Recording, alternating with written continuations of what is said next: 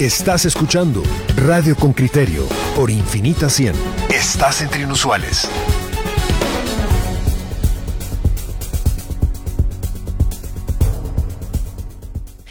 Miren, mientras nosotros estamos platicando acá, imagínense que hay una delegación de la Organización de Estados Americanos que ha sido convocada eh, directamente por el gobierno de Guatemala. El presidente Alejandro Yamatei ha invocado la Carta Democrática y eso ha traído a el em, un embajador, a un delegado de la OEA, a tener una serie de reuniones aquí en, en Guatemala. ¿De qué se tratan esas reuniones? ¿Con quiénes se entrevista? ¿Y con qué fin? Pues de eso justamente vamos a hablar. Una de las personas que tiene reuniones ayer con el jefe de esa misión, Fulvio Pompeo, eh, nos atiende la llamada telefónica en este momento. Se trata de Samuel Pérez Álvarez. Él es diputado de la bancada Semilla en el Congreso de la República. Bienvenido, Samuel Pérez. Muchas gracias por tomar esta llamada de Radio con Criterio. Hola, buenos días. Qué gusto acompañarles. Samuel, eh, ¿en qué consistió esa reunión? ¿Cuánto tiempo duró? ¿Y quién tomó la iniciativa para que se diera? Bueno, primero hay, hay que decir que hay cierta confusión porque muchas personas piensan que esta ya es la misión este, para, para el diálogo eh, de la OEA, pero esto es solamente una comisión que está recabando información para ver si hay condiciones para, para enviar, eh, digamos, un mandato de la OEA tener una mediación para, el diálogo. Entonces, eh, estábamos algunas diputados y diputadas y personas de los partidos políticos de la oposición en el Congreso y estábamos reunidos con la con la con las personas de esta comisión que vino de la OEA eh, para plantear algunas inquietudes que teníamos, sobre todo después de ver eh, la carta que envió el presidente Yamate. ¿Y qué, qué, diálogo, Samuel, habéis tenido? ¿De qué, es, de qué se, se trata la, la charla? De, ¿Qué preguntan? En fin, para, para entender de qué va. Bueno, de primero, eh, no dejamos de mostrar sorpresa, digamos, después de, de la celeridad con la que envían a esta comisión eh, luego de unos cuantos días que el presidente eh, convoca, eh, pero de, después de que varios diputados y diputadas, más de 50, hace ya varios meses, habíamos mandado una carta al secretario de la OEA cuando estaba el proceso de cooptación del sistema de justicia, no habíamos, de hecho no teníamos una respuesta hasta el día de hoy. Entonces lo primero era no era hacerles ver que pues nos sorprendía la celeridad en ese sentido. luego la intención era eh, tratar de explicar o por lo menos dejar constancia específicamente en que el tono en que el presidente había mandado eh, la comunicación era eh, una fantasía total, ¿verdad? Que realmente no es que se esté gestando un golpe de Estado en contra de él, tampoco es una cuestión de criminalización en contra de las manifestaciones pacíficas, sino que realmente hay todo un proceso de cooptación eh, del Estado que continúa, eh, que no es simplemente este gobierno, pero que el presidente se ha dedicado a liderar de nuevo. Él, su bancada, el proceso de cooptación de la justicia, la incidencia eh, prácticamente absoluta que tiene sobre el legislativo y que realmente si algo está socavando, digamos, el orden constitucional es precisamente ese proceso. También como el presupuesto fomentaba esto, porque prácticamente financiaba este proyecto de cooptación eh, con una gran cantidad de dinero para el pago de favores políticos y por eso se subordina el legislativo a las decisiones del ejecutivo. Eh, digamos, hay problemas mucho más este, eh, fuertes o más evidentes realmente y no esta fantasía que el presidente presentó acerca de que quieren dar un golpe de Estado, criminalizando las protestas. Y por último, sí le hicimos ver que a esta comisión que vino, que realmente hay decisiones eh, que se pueden tomar eh, en este momento que podrían dar muestras de, voluntad, digamos, para resolver eh, la crisis de gobernabilidad que existe. uno es la destitución del ministro de Gobernación y el director de la PNC, otro es la renuncia de la Junta Directiva del Congreso, un tercer punto sería empezar a elegir autoridades judiciales, porque hay un retardo explícito, digamos, de esto, y por eso hay un proceso de ocupación. Y el último, tener un diálogo eh, político, pero con todos los actores eh, representados en el Congreso, y no simplemente el oficialismo, alrededor del presupuesto. ¿Cuál es la expectativa que tienen ustedes, Samuel, de las reuniones que tiene eh, esta mm, delegación de la OEA, tanto con ustedes como con el resto de actores. Mm, posterior a tu llamada, yo leeré más o menos con qué grupo se reunirá el, el señor Fulvio Pompeo, que es el jefe de la misión en Guatemala. ¿Cuál es la expectativa? Sí, bueno, primero eh, hacer ver y que, y que dejar constancia realmente que el secretario de la OEA tenga información completa. De hecho, le entregamos una carta y el documento en contexto eh, simplemente los que desde ya hace algunos años del proceso de cooptación, digamos, este y para que, se entienda, digamos que lo más seguro es que hay condiciones eh, para recuperar la gobernabilidad eh, de cosas que se pueden hacer eh, con la institucionalidad democrática que está aquí en, Guatemala en este momento. Entonces era importante por lo menos mandar ese mensaje eh, a, la OEA. Muchas gracias Samuel Pérez. Él, él, es diputado del partido Semilla y ha participado en esa reunión con el enviado del secretario general de la OEA a Guatemala, el es Fulvio Pompeyo. Vamos a ir en este momento a conversar con la diputada Andrea Villagrán, quien también participó en esa reunión con el, el enviado del secretario general. Buenos días, Andrea, gracias por acompañarnos. Hola, buenos días, Juan Luis, Pedro, Claudia. Bienvenida. ¿Puedes, por favor, contarnos eh, cuáles son sus expectativas de la reunión con esta delegación de la OEA? Bueno, creo que alrededor de, la venida de la misión para recabar información, para aplicar la Carta Interamericana Democrática, se generó mucha expectativa y mucha, em, digamos, mucha incertidumbre sobre lo que venía a ser la, la misión, ¿verdad? Porque todos sabemos que, que las condiciones que la Carta Democrática Interamericana establece sobre una ruptura del orden constitucional, sobre una una, una intención de golpe, está fraguando un golpe de Estado, ¿no? Y lo que vemos pues, es que Guatemala no tiene, no, tiene, no cumple con esas condiciones, entonces genera mucha suspicacia el por qué la OEA responde rápidamente a un llamado del que hace el presidente de esta forma y la intención de ir a conversar con estos eh, delegados que vinieron reciente el viernes era justamente pues para hacer una contraargumentación y evidenciar algunas otras situaciones que se estaban dando realmente en el país, que no se llevaran eh, únicamente la versión del gobierno, sino que también pues pudieran conversar con la oposición. El mensaje de que las manifestaciones ciudadanas realmente no están representando un golpe de Estado, que esto es una crisis que, crisis que va más allá del presupuesto, es una crisis muchísimo más profunda, eh, a temas de corrupción, eh, temas de cooptación de las instituciones, ¿verdad? que realmente el, golpe que se está dando al orden constitucional son la no elección de cortes, los ataques que se han llevado al Procurador de Derechos Humanos, a, los magistrados de la Corte de Constitucionalidad, eh, al, fiscal Juan Francisco Sandoval, entre otros. Entonces queríamos enviar ese mensaje y por lo menos que tuvieran esa otra visión de, de la historia, nuestra opinión, más allá de lo que se pudiera dar por parte de del presidente. También las acciones antidemocráticas, que en este caso el presidente habla, ha dicho que se ha abierto al diálogo, pero realmente es un diálogo entre ellos, entre aliados, no abierto a la diversidad de opiniones, ni siquiera habla con su vicepresidente, ¿verdad? Entonces, em, no queríamos que se llevaran esa impresión y en este caso pues esperaríamos el mensaje que se traslade a la comisión permanente y, al, y en este caso pues el secretario general Magro sea un informe objetivo y no sesgado únicamente con la oposición, con la posición de gobierno. Eh, eh, ¿Qué tal? Buenos días. Eh, ¿Por qué siempre se obvia en los debates que hay un vicepresidente de la República? Esto es un hecho inédito en Guatemala y en medio mundo, que le pide públicamente al presidente que dimita los dos. Eso es una crisis institucional, la queramos mirar como la queramos. Yo no estoy culpando a uno a otro, pero eso es una crisis institucional. ¿En qué país del mundo un vicepresidente pide públicamente al presidente que dimita los dos sin dar razones.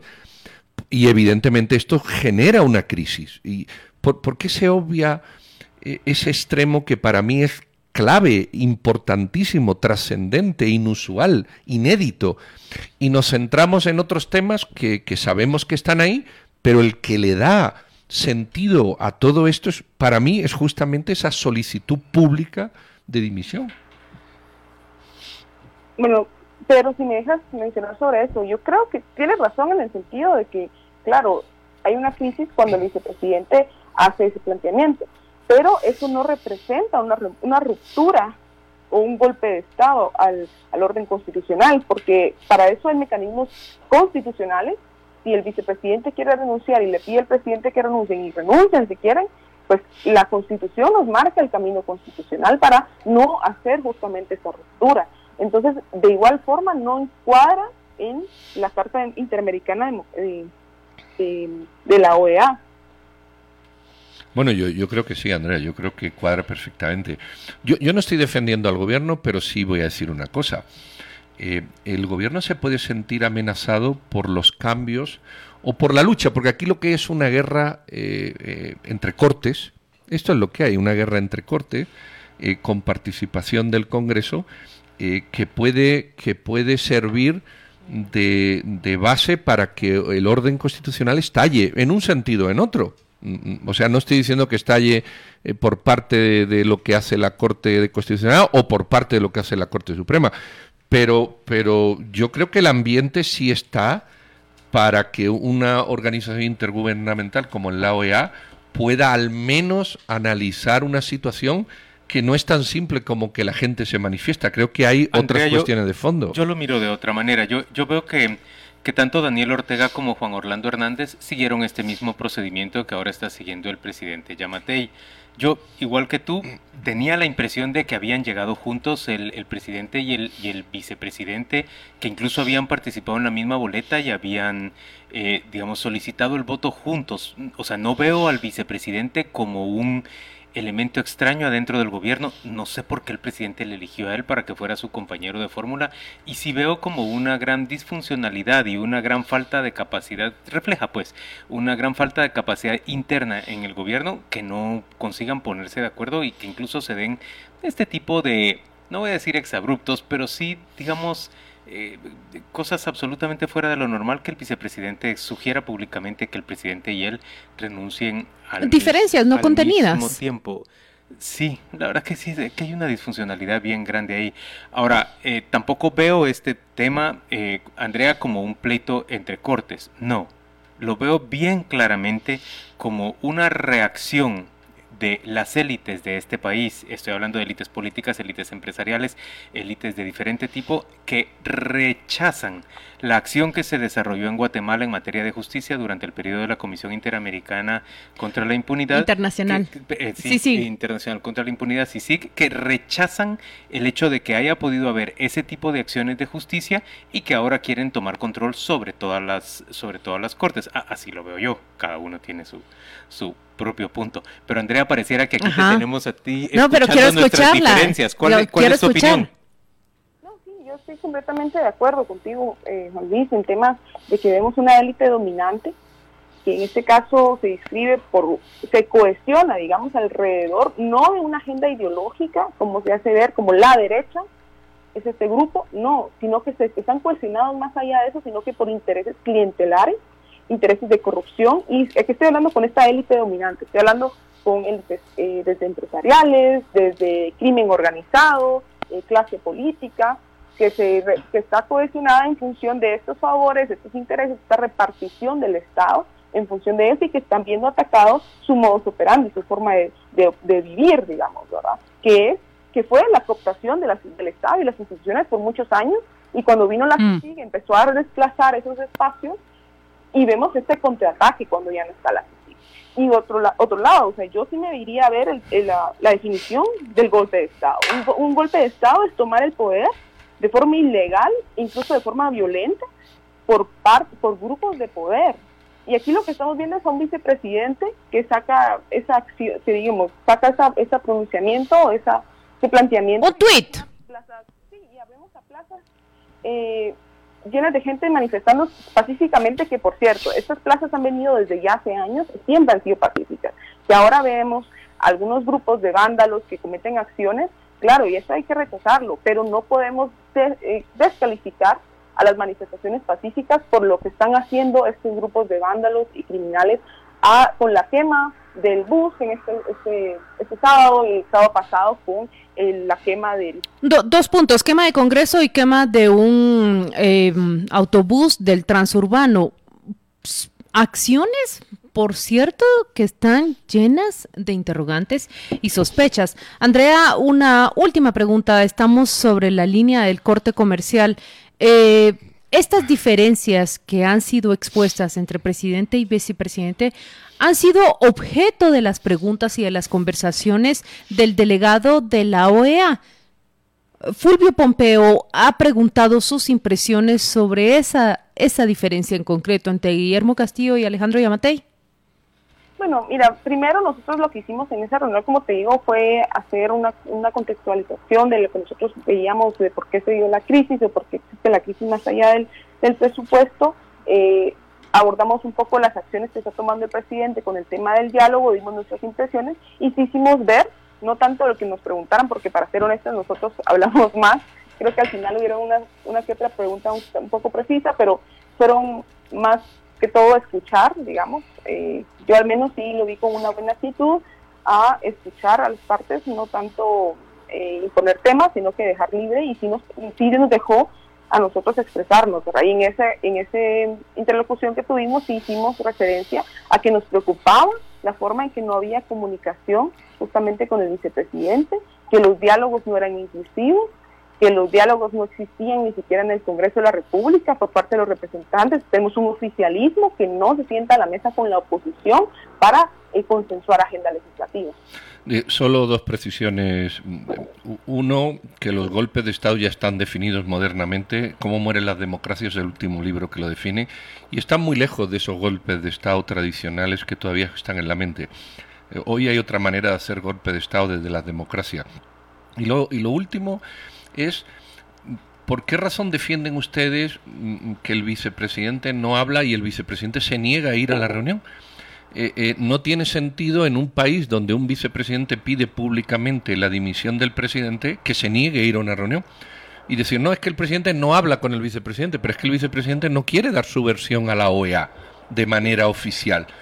Eh, ¿No es eso una crisis política? Independientemente de quién la genere o quién la deje de generar, un vicepresidente que pide la dimisión y no quiere ir a la OEA a explicarlo, a pesar de que públicamente lo hace. Bueno, es que primero recordemos que el independiente, Pedro, si tú quieres decir que el vicepresidente es el que no quiere hablar con el presidente, o si es el presidente el que no habla con el vicepresidente, es el problema de ellos, pero ellos tienen que dialogar. El presidente tiene que hacer acción. Si es el vicepresidente que no quiere hablar, ¿qué acciones está tomando el presidente para entablar su diálogo? ¿Cómo lo resuelvan? Es asunto de ellos, pero ellos tienen que resolverlo porque son las máximas autoridades de un país. Es que no estamos. Por eso es la crisis. Justamente por eso es una crisis. Porque Muy no bien. hacerlo. Muchas gracias a la diputada Andrea Villagrán, ella es integrante del bloque Bien. Gracias por atendernos. Nosotros nos despedimos, vamos al corte comercial. Al regresar, volvemos con uno de los ministros del gobierno que se ha reunido también con esta delegación de la OEA.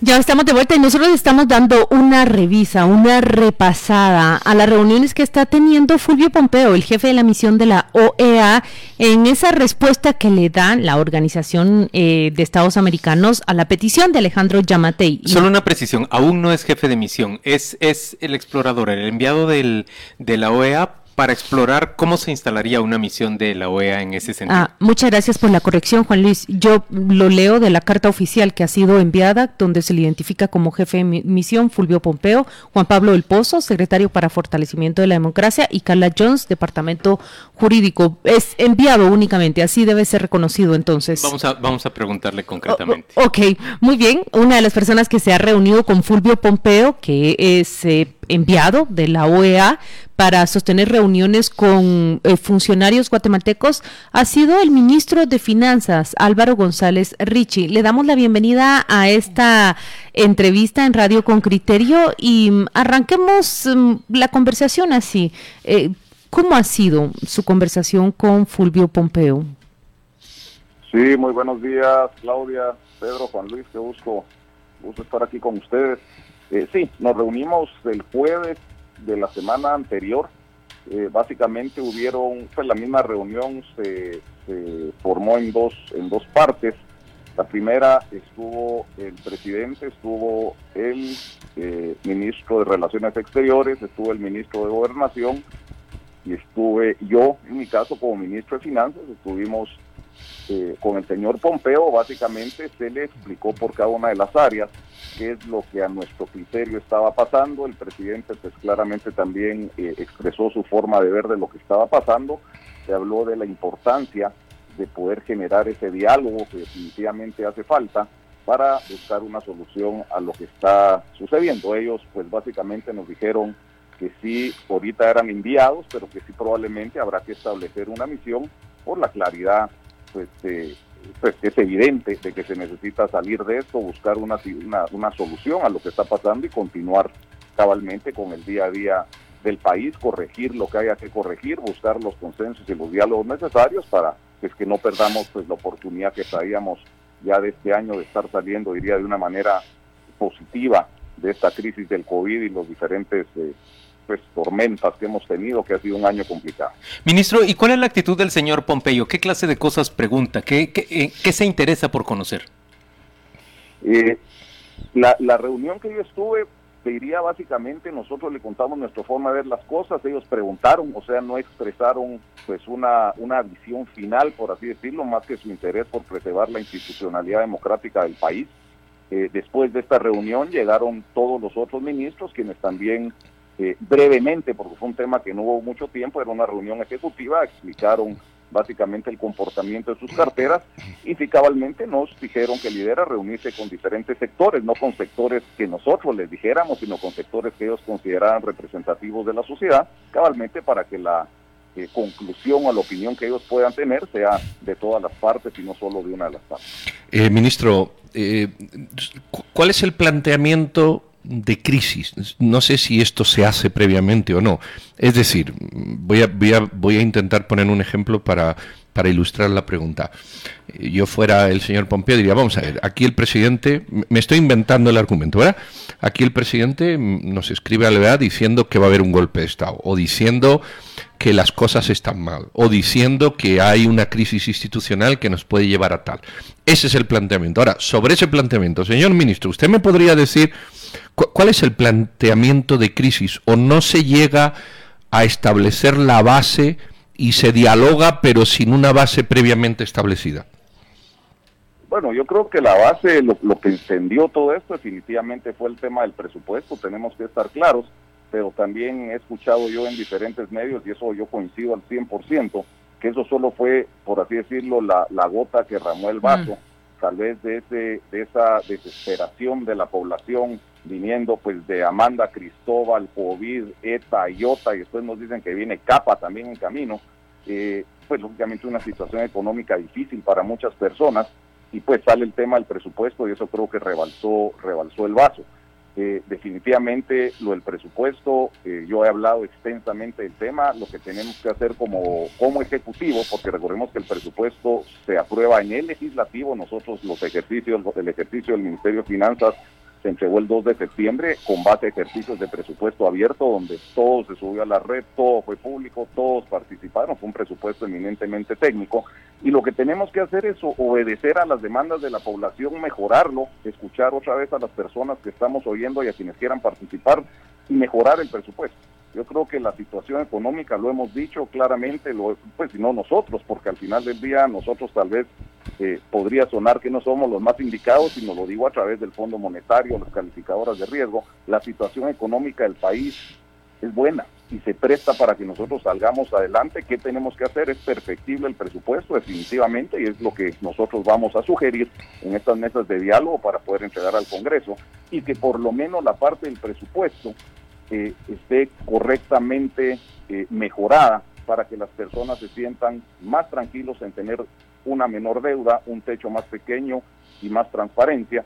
Y bueno, y claramente también la parte de institucionalidad, pues ojalá eh, se llegue a ese diálogo con el vicepresidente de la República, que vayan en la misma línea con el presidente, porque hay demasiado trabajo que hacer. Sobre eso quisiera indagar. Usted es un ministro, integra el gabinete de gobierno. ¿Cómo perciben o cómo afectan sus trabajos esas diferencias que han sido ya manifiestas eh, públicamente entre presidente y vicepresidente? Yo creo que lo que más afecta es la parte comunicacional, porque al final del día los ministros seguimos trabajando, tenemos una línea y un plan general de gobierno que estamos de alguna forma siguiendo. Hemos salido, repito, eh, de una buena manera de todas las crisis pero la parte comunicacional de, esa, de ese distanciamiento definitivamente genera una mala percepción y perdón que lo repito otra vez, si no hay una buena comunicación, si la comunicación no es adecuada, si no hay una buena percepción, no podemos tener nosotros una realidad buena. Por eso mismo tenemos que mejorar esa comunicación, generar una buena percepción con hechos, con hechos y demostrarlo para que la realidad que tengamos nosotros sea positiva. Álvaro, yo, quiero hacerte una pregunta que, a ver, me le están planteando básicamente una buena cantidad de, oyentes y, te la hago sabiendo que ya hay una acción de tu parte en este tema. Aquí están cuestionando por qué entrevistan a un ministro que se ha escuchado decir que las cosas le pelan, lo digo eh, textualmente tal y como ellos me lo están enviando. ¿Podrías, por favor, ofrecerle a nuestros oyentes tu explicación sobre este tema? Sí, claro, Juan Luis, es un tema, te soy honesto, molesto. O sea, molesto porque es un montaje profesional que yo te lo, te lo ofrecí. Eh, y, y, mi propuesta sigue en pie, de veras, nos podemos juntar esta semana, esto es un medio prueba, pero podemos ver claramente donde esa palabra, lastimosamente que muchos de nosotros decimos, la extrayeron de una parte de un audio de 15 minutos y la sobrepusieron como la pusieron en el audio e hicieron en esos dos minutos 11 montajes profesionales donde de verdad cuando yo escuché el audio yo lo primero que dije es miren esto se nota claramente que estoy en un ambiente de, de, confianza por, por lo que dije, lo cual me equivoqué. Cuando nosotros investigamos más y vimos el audio, es un montaje de primer nivel. Eh, de veras, confuso, pero me encantaría, yo te lo, te lo ofrecí la vez pasada, lo podemos escuchar y te darás cuenta que básicamente es, un, es, parte de la estrategia que están haciendo para, para desestabilizar. Y, sin embargo, me, me, quiero detener allí. Eh, usted al principio, eso lo vimos todos, dijo que sí, en efecto era usted, pero que sus palabras eran mal interpretadas, eran extraídas del contexto eh, cuando originalmente las pronunció. ¿Cuál fue ese contexto original? Díganos, ¿en qué conversación respondió usted y se expresó de esa manera? Sí, claro, esa conversación es una conversación del 7 de mayo, o sea, todavía no habíamos entregado nosotros un centavo de los programas COVID, o sea, fue del 7 de mayo, y lo que se dice en ese audio, repito, que es de 15 minutos de una intervención, era fuera, lo que pasa es que, repito, quitando esos montajes, que ustedes se darán cuenta, uno es eh, urgir la entrega de los recursos. O sea que no podemos detenernos nosotros en buscar muchos trámites burocráticos o que todo esté al 100% sin comenzar nosotros a entregar, porque como lo he dicho en el programa de ustedes, lo importante es el cuándo y no el cuánto. Y en el tema de regalar, pues claramente lo que se menciona, y ustedes lo escucharán, es que son recursos que no se están buscando de vuelta. El bono familia se está dando para que no regrese, el Fondo de Protección del Empleo se está dando como un apoyo para que no regrese, la doctrina del fondo es el, es el subsidio a las personas que mm. están afectadas. Ustedes cuando oyen el contexto, y repito, de verdad que, la invitación sigue en pie, ¿verdad? Se van a dar cuenta que es eso. Entonces, de un audio de 15 minutos donde, lo, donde no se había entregado un solo centavo y donde yo lo que estaba haciendo es urgiendo a que se entregaran los recursos, eh, ese es el contexto que hay.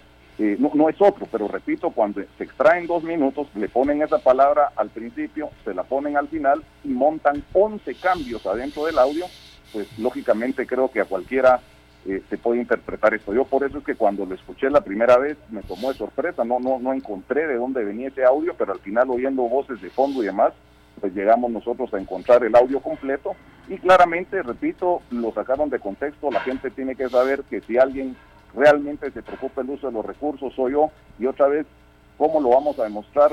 Con hechos y ya no con más explicaciones de lo que quisiéramos hacer. Yo lo que quiero dejar claro y se van a dar cuenta en lo que entreguemos nosotros al Congreso el próximo año, que probablemente será el próximo año, finales de este, son temas que claramente van a mejorar muchísimo, creo yo, lo que se logró hacer con el presupuesto. Eh, Álvaro, yo creo que el énfasis que tú pones en explicar el montaje, primero estás en tu derecho, y segundo pues pues eh, bueno mm, uno tiene tiene la tiene la necesidad de decir mire a mí este montaje me lo hicieron aquí en con criterio sería estaríamos encantados de presentar eh, el, el audio original eh, bueno el audio que salió como una denuncia en tu contra y esas evidencias de, mm, alteración que estás diciendo, esas 11 ediciones en un audio, sería un, buen trabajo que nos interesaría desarrollar. Yo, te, bueno, ya, está, ya Juan Luis ha hecho la propuesta, pero yo te iba a decir que quienes nos hemos visto sometidos y nosotros le hemos hecho a montajes miles de estos, detrás hay todo, toda una estructura profesional, tú lo has dicho muy bien, profesional.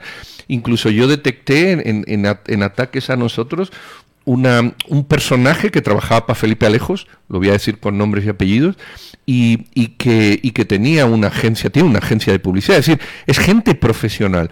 Eh, a, mí me gustaría que nos contaras, porque todavía hay gente que dice que, no te cree, vamos a decirlo así. Eh, tú has hecho peritajes de esto, supongo que el más interesado en salir de esto eres tú, obviamente más que nadie. Eh, tú has hecho peritajes y has llegado a esa conclusión. ¿Qué, nivel de profesionalismo hay y, hacia dónde apunta esto? Eh, eh, mira, claramente desde que ni uno mismo se da cuenta si es uno el que lo dijo no, te diría que es, un, es algo de primer nivel. El peritaje, pues lógicamente no soy profesional, por eso es que está en el Ministerio Público, eso va a ir al INACIF, en donde ahí van a determinar cabalmente, donde oyen grabaciones de secuestros y demás, donde claramente pueden determinar el contexto de toda la grabación que definitivamente es un tema eh, de primer nivel. Y eso que es lo que yo estoy viendo es, nuevamente, en uno entender el hartazgo de la población de todo lo, desde lo duro que ha sido este año, pero si se dan cuenta ustedes es desde las primeras noticias de ese día donde se había quitado dinero de desnutrición, que no se había quitado, donde después del audio, que es falso, después donde piden que veten el presupuesto, donde claramente el presidente no puede vetar un presupuesto que ni siquiera ha salido de la Comisión de Redacción y Estilo del Congreso. Entonces, si se dan cuenta, esto es una serie de temas que, terminaron de encender a las personas. Bueno, yo, yo solo agregaría ahí, ministro, porque pareciera que solo fueron, digamos, agentes externos, los desastres del cielo, de la tierra, la pandemia, eh, las tormentas lo que exacerbaron a la población. No, ministro. Hay otra serie de hechos que también exacerban a la población. Descubrí, por ejemplo, que el director de caminos de un momento a otro dice que no sabe dónde están los 135 millones de quetzales. Descubrir que hay una caleta en Antigua Guatemala que pertenece si bien es cierto, a un ministro de una administración anterior, pero nos refleja las componendas que se dan en el Ministerio de Comunicaciones. Eh, descubrir, por ejemplo, que un ministro de Desarrollo intentó eh, gestionar una compra de galletas contra la desnutrición por 14 millones y así una serie de hechos que también marcan a esta administración. no digamos que solo las tormentas y los desastres naturales han exacerbado. Y yo añadiría también, eh, por ejemplo, el hecho que estamos ventilando en estos últimos días sobre la notoria entrega que hace el Ejecutivo del INSIBUME a un diputado para que él lo administre y se beneficie de, ese, de esa institución. Digamos que hay suficientes evidencias de, mal manejo de fondos públicos para que las personas cuestionen, por ejemplo, que al final de las cosas se coloquen solo 200 millones de quetzales en un presupuesto de, de 97.900 eh, millones para combatir desnutrición, cuando ese es el problema fundamental del país. Y déjeme concluir mi pregunta, ministro. ¿Cree usted que de verdad solo eso y las acciones del Congreso no han sido parte eh, de esta crisis? Eh, miren, tal vez varias preguntas interesantes. Uno, 100% de acuerdo con lo que dicen. Pues yo comencé a decir pues, temas, estaba en el tema de desastres naturales. Eh, claramente hay temas densos del mismo gobierno que han pasado que también han venido capitalizando a todo este descontento. Estoy 100% de acuerdo, pero nuevamente caigo al tema de comunicación. Es que de verdad, señores, con eso de veras no estoy, no estoy justificando ministerios que no son los míos, pero miren, una transferencia de 135 millones que dijo que no sabía que fue su error porque era una transferencia presupuestaria, no de dinero. Sea, eso sencillamente tuvo que haber explicado en su momento, no lo hizo y la mala comunicación pues generó el problema que generó. Los 200 millones de la Gran Cruzada por la nutrición se suman a los 4.089 millones que hay para la desnutrición y la seguridad alimentaria en el país. Yo escuché ese argumento del presidente, ministro, pero ese argumento no me satisface, le explico por qué.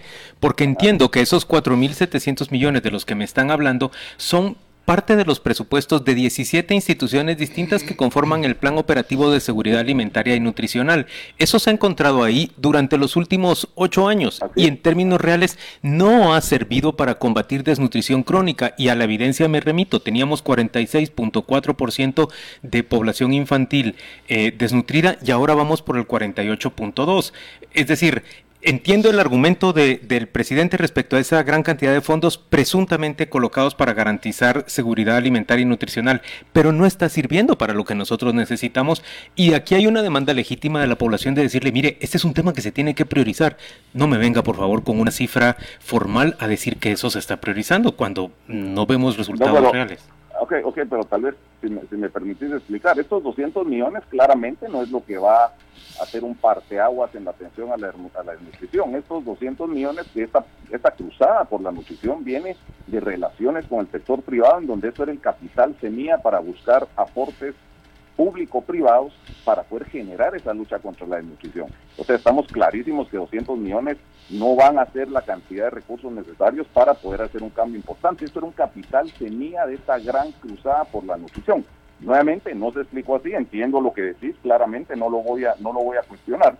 Y 4.089 millones, todo, tenés toda la razón, efectivamente, si se han usado no de la mejor forma, de la forma más efectiva, pues eso es, eso es tal vez un tema que también hay que corregir, pero o sea, lo que voy es que el dinero ahí está, estos 200 millones no son para solucionar la desnutrición del país, es un capital semilla para la cruzada por la nutrición y eso se viene hablando con diferentes sectores y esa era la idea de ponerlo ahí. Nuevamente, ¿cuál fue, pues repito, y nuestro error, no comunicar las cosas de la mejor forma y como yo lo he dicho siempre, tenemos que comunicar mejor y tenemos que trabajar en ese tema para que lo que se esté haciendo bien, no digo que todo se esté haciendo bien, pueda llegar a la población. Por eso, ministro, agradecemos mucho que, tome el teléfono cuando un programa como Con Criterio eh, llama y solicita una entrevista. En nuestra audiencia, el público ha podido escucharlo directamente. Em, muchas gracias por eso. Vamos a despedirlo, desearle un buen lunes y una feliz semana, ministro. Muchas gracias a todos y que tengan un buen día. Gracias, que tengan un lindo día. Nosotros vamos a la pausa comercial.